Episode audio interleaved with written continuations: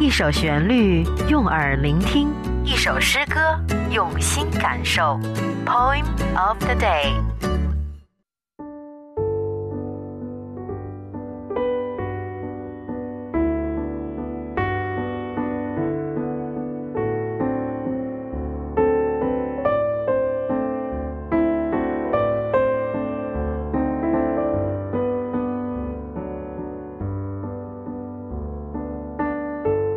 Warning Jenny Joseph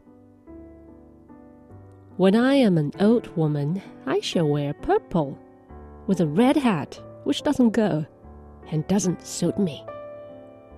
And I shall spend my pension on brandy and summer gloves and satin sandals and say, We've no money for butter.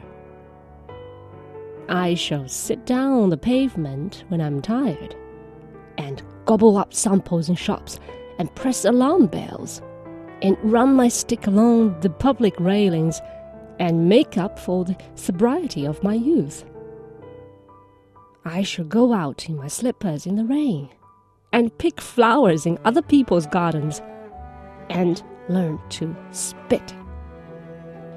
You can wear terrible shirts and grow more fat and eat three pounds of sausages at a go or only bread and pickle for a week, and hoard pens and pencils and beer mats and things in boxes.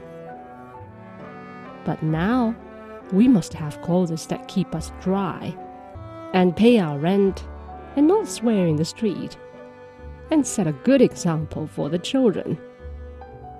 We must have friends to dinner, and read the papers but maybe I ought to practice a little now.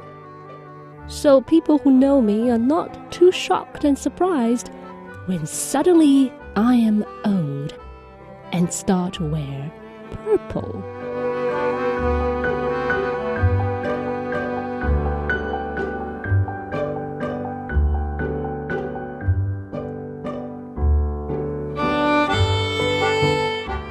Jinggao 珍妮·约瑟夫。当我变成一个老奶奶，我就一身紫衣装扮，配一顶红帽子，管它风格搭不搭，颜色艳不艳。养老金呢，都花了买白兰地和夏季手套，以及缎子凉鞋。然后说，现在连买黄油的钱都没了。累了，我就在马路牙子上坐一会儿。商店里有什么免费，我通通都给收了。没事儿，就按按警报，解个闷儿。我要把拐杖在围栏上划得叮当乱响，报复一下青春年少时的不敢做、不敢当。下雨了，我就踏拉着拖鞋出去散步，偷偷摘邻居几朵花儿。谁让他们的园子里花团锦簇？有痰呢，我就吐；什么难看，我穿什么；长几斤肉又算什么？饿了，我就一口气吞三斤香肠；要么呢，我就一整个礼拜，天天面包就泡菜。我爱好收藏，看到谁的钢笔、铅笔、啤酒垫子什么的好看。都往我的小盒子里装。可是，现在我们还得是正襟危坐的端着，不拖房租，不骂人家爹娘，给孩子们树立一个好榜样。我们时不时请朋友聚个餐，没事就拿着报纸翻一翻。又突然想到，我是不是现在就应该上手练一练？免得我一下子老了，突然摇身一变，从此紫衣紫裤，会不会吓得他们浑身冒冷汗？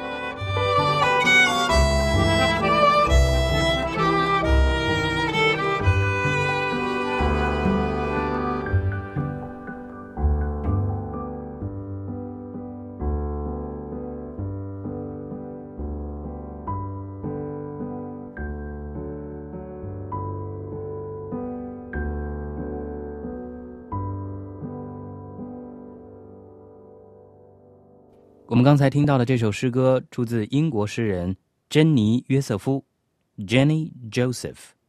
诗歌的题目是 “Warning”，警告。英文版本由轻松调频的主持人中秋为您朗诵，中文版本则是由我的同事欣欣为您朗诵的，由孟祥新翻译。Born on May the 7th, 1932, Jenny Joseph is an English poet.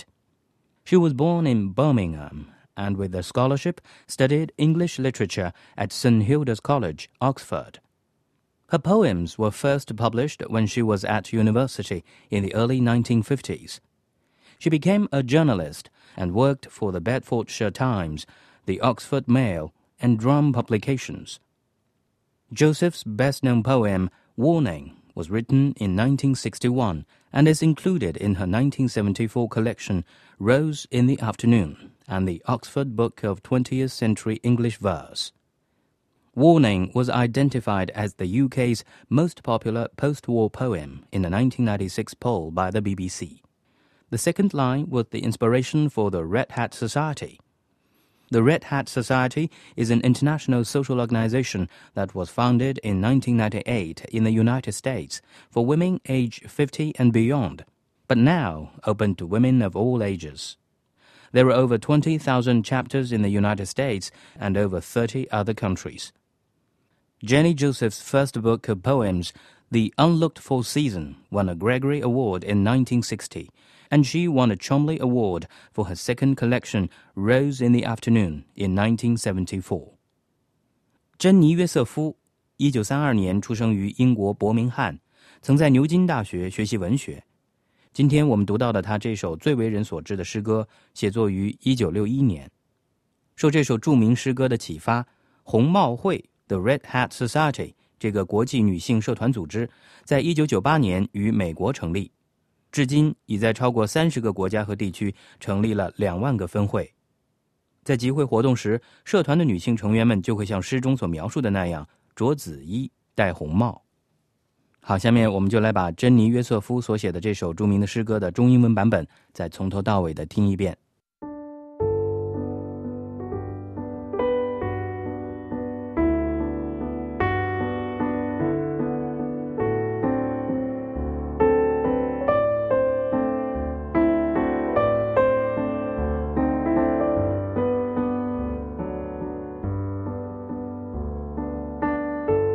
Warning Jenny Joseph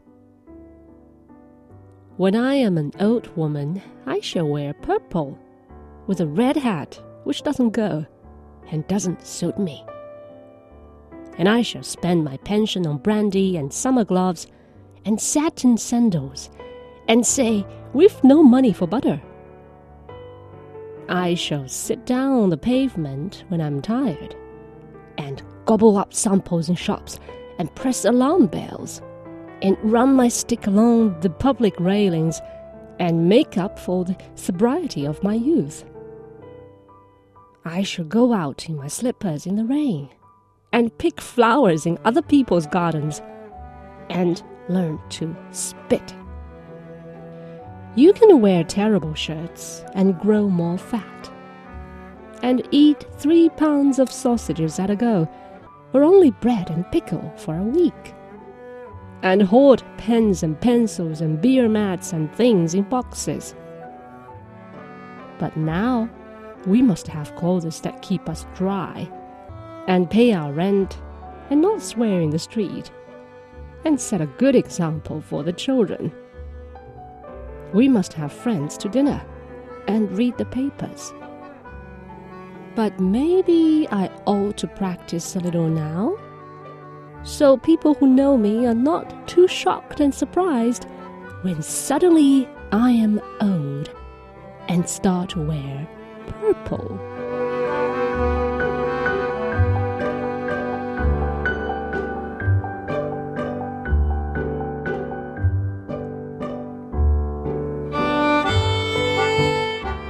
Jingle.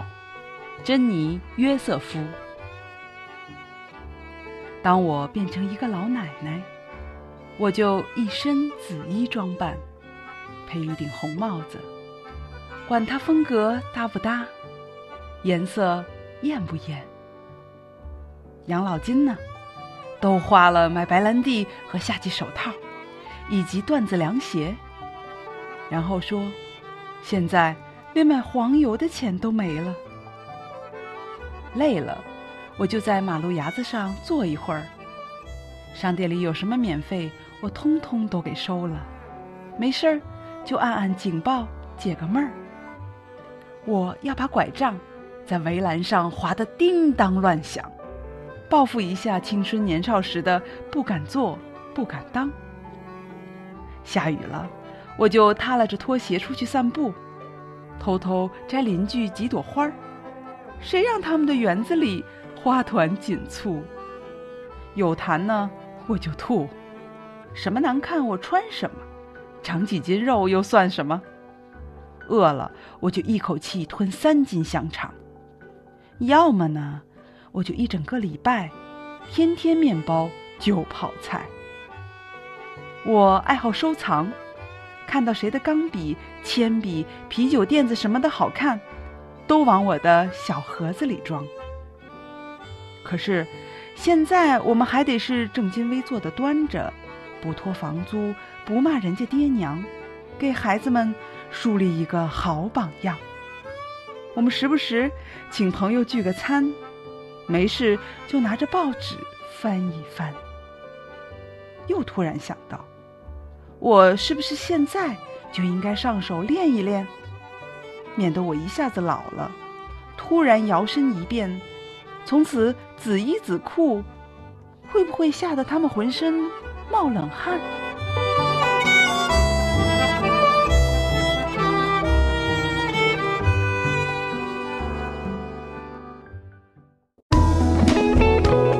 感谢您收听来自轻松调频 Easy FM 的美文阅读节目。